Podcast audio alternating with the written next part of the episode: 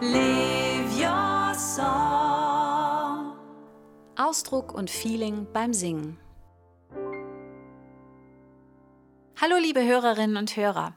Hier kommt meine erste Podcast-Folge im Jahr 2021. Schön, dass du mir wieder zuhörst und herzlich willkommen an alle Neuhörerinnen und Hörer. Mein Name ist Nicola Materne. Ich bin Sängerin, Songwriterin und seit über 25 Jahren Vocal Coach im Bereich Pop. Hier in meinem Podcast geht es um das ausdrucksstarke Singen, um die Gefühle im und rund ums Singen und vieles mehr zum Thema Singen. Direkt nach meiner sehr erholsamen Weihnachtspause habe ich einen Artikel für die Vox Humana geschrieben. Das ist eine Fachzeitschrift für Gesangspädagogen und Pädagoginnen. Und ich hoffe, dass dieser Artikel auch für dich interessant ist. Deshalb gibt es den gleich zu hören. Ich schreibe da über meine Live Your Song Gesangsübungen. Und weil er in der Rubrik mit dem Namen Aus der Praxis erscheint, habe ich versucht, meine Art zu unterrichten auch sehr praktisch darzustellen. Ich gebe natürlich auch stimmtechnischen Gesangsunterricht und kümmere mich mit meinen Schülern und Schülerinnen um musikalische Dinge wie Rhythmus, Melodie, Intonation und so weiter.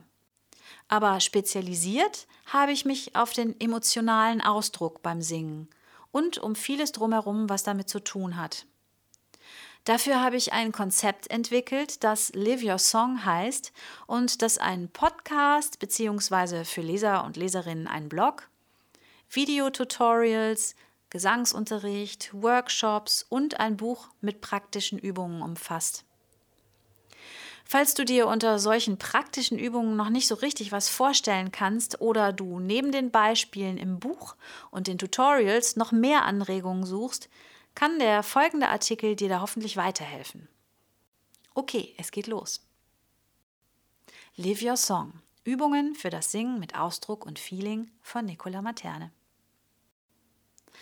Seit über 25 Jahren gebe ich Laien, Profis und Studierenden Gesangsunterricht in der Popularmusik, also Pop, Rock, Jazz und so weiter und kann dabei sowohl im gesangstechnischen als auch im musikalischen Bereich durch mein Studium, meine Ausbildung als funktionale Stimmpädagogin im Rabbine-Institut, zahlreiche Fort- und Weiterbildungen und meine Erfahrung als Musikerin auf ein solides Fachwissen zurückgreifen.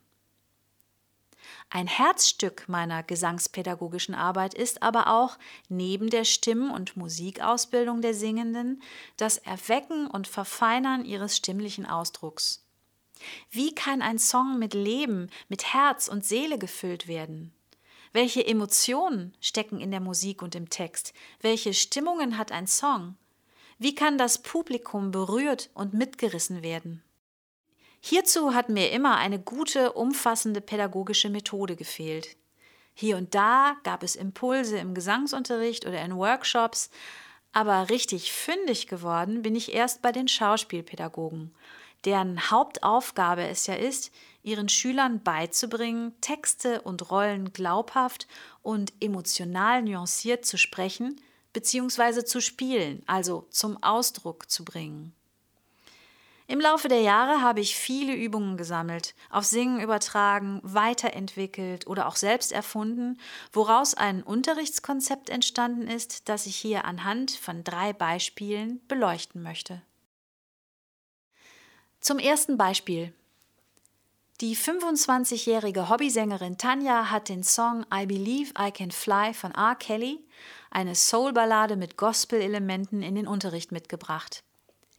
Die eigentliche Melodie des Songs ist relativ einfach. Der Tonumfang eine None, das Ganze liegt für sie in einer komfortablen Lage, bei der sie weder in der Tiefe noch in der Höhe an ihre Grenzen stößt. Bei den improvisierten Einwürfen und Melismen am Ende des Songs wird es gesanglich etwas anspruchsvoller.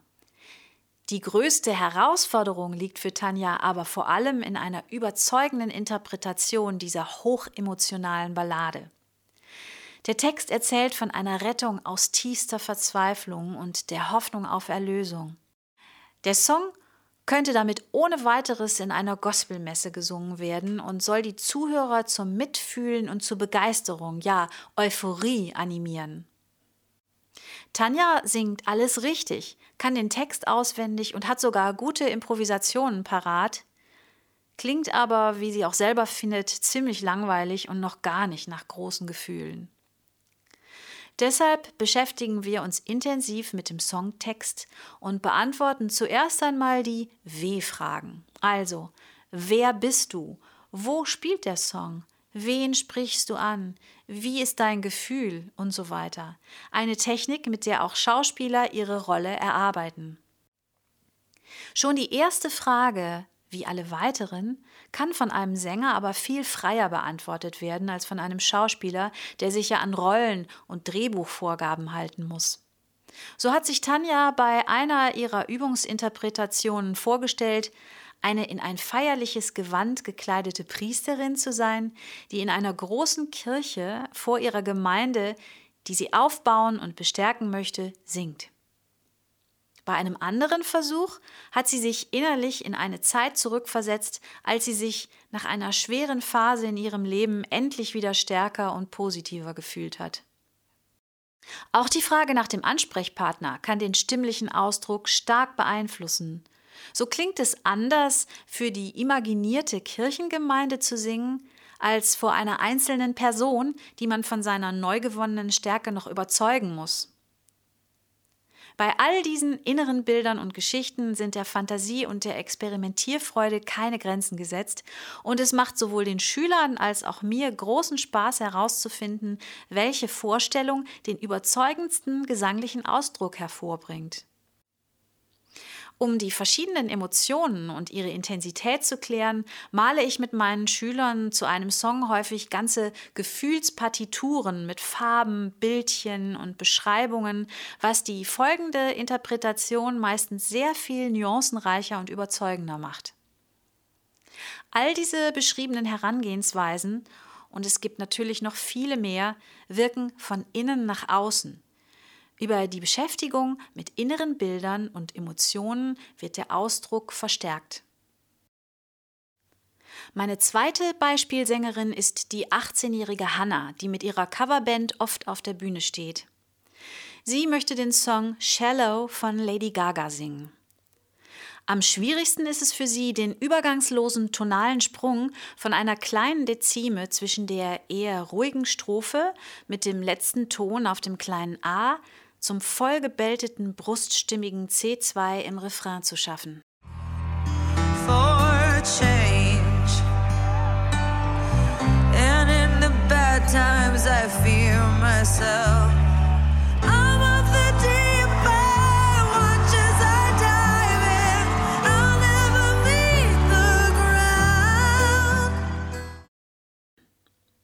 Mit guter Atem- und Körpervorbereitung klappt der hohe Refrain schon ganz gut. Das heißt, sie ist stimmtechnisch dazu in der Lage.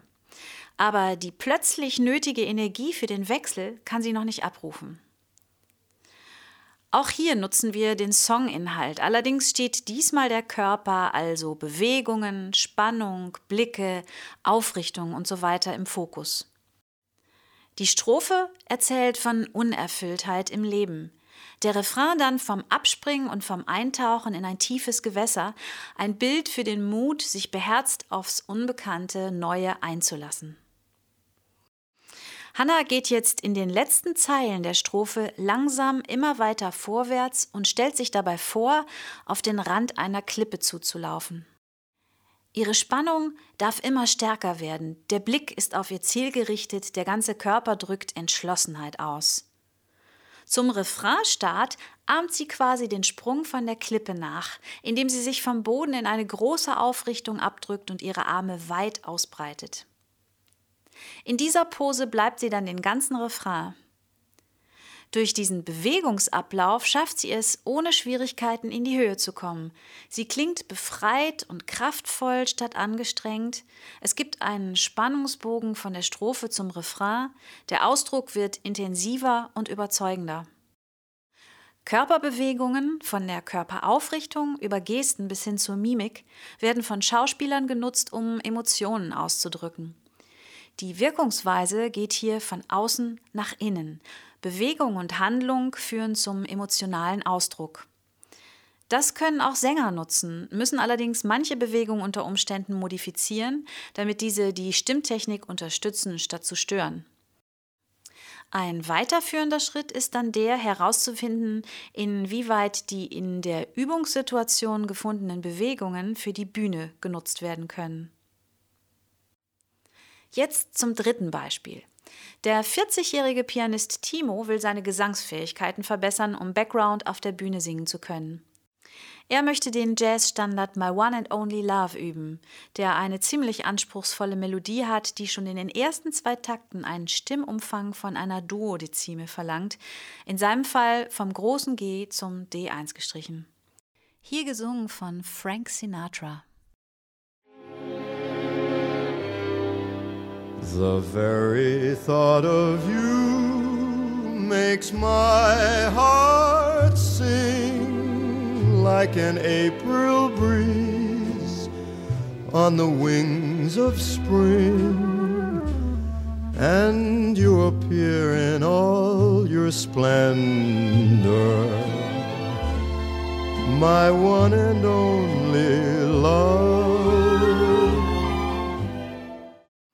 Seine tieferen Töne sind dabei immer etwas hauchig, abgedunkelt und leise. Je höher es wird, desto enger, gedrückter und lauter wird die Stimme. Dazu gibt es natürlich zahlreiche Stimmübungen, die dabei helfen könnten, die Stimmklänge der verschiedenen Tonhöhen aneinander anzugleichen und alles müheloser zu singen. Ich möchte hier aber eine weitere, eher interpretatorische Herangehensweise vorstellen, die dann auch wieder Einfluss auf die Stimmtechnik haben kann.